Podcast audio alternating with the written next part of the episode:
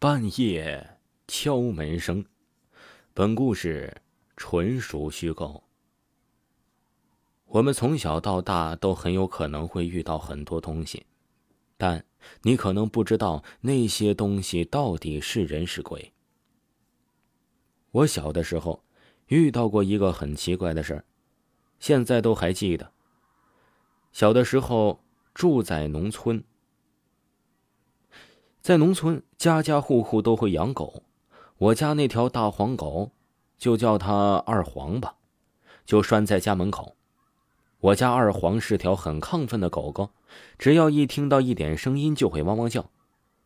我记得那天晚上，那个时候我才五六岁的样子，我忽然就醒了，而且是那种很自然的睁开眼。那个时候就半夜凌晨的样子，身边的姑父和姑姑睡得很沉，我就睁着眼睛在床上躺着，脑海里想着大人们讲的鬼故事。忽然，一道敲门声响起，是那种很轻的敲门声，我全身神经忽然就紧绷了。紧接着又来了，有人没有？这次那个敲门的人在说话，他的声音压得很低很低，用吹气的那种声音说话。我第一反应，这会不会是个小偷啊？但不对，门外那个二黄怎么没叫？我仔细的听着外面的动静，安静的出奇，我才知道这门外怕不是个人。我静静的听着，隔了十几秒钟的样子，我以为那个人，或者说是那个东西走了。忽然他又敲门了，这次力气稍微重了一点张大姐，天亮了，那个东西居然知道我姑姑的名字。一般街坊邻居都是这样喊的。接着又是一次敲门声。有人没有啊？开门呐！那吹气般的声音在夜里格外的清晰。那个时候可能被吓傻了，不敢喊醒姑姑和姑父他们。我努力的安慰着自己，会不会门外的那个人是我喝醉酒的三伯伯？三伯伯就住在我家隔壁，是个酒鬼。会不会是他喝醉酒了来我家门口敲门？但是我家的狗没叫，那个人敲门的声音那么轻，后来没声音离开的时候也没有动静。虽然那个时候年纪很小，但我确定那个不是梦，那个人或者说那个东西就不是人。后来我就迷迷糊糊的睡了过去。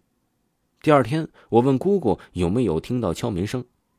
他们只当是小孩子的天真问题而已。再后来呀，十几岁的我又问姑姑，她什么也没说。这些怪事儿是发生在我朋友和我朋友身上的。故事发生在我十几岁的时候。我朋友告诉我，没事尽量少在山上跑，特别是在那种有坟地的和树林里。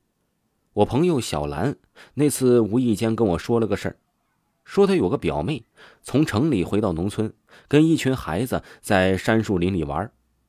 小孩子嘛，就喜欢到处跑、到处跳。结果一群孩子跑到了一个坟地里，可能是冲撞了什么东西呗。一群小孩子呢，正在回家的时候，那个小妹妹就不正常了，先是发烧，然后昏迷。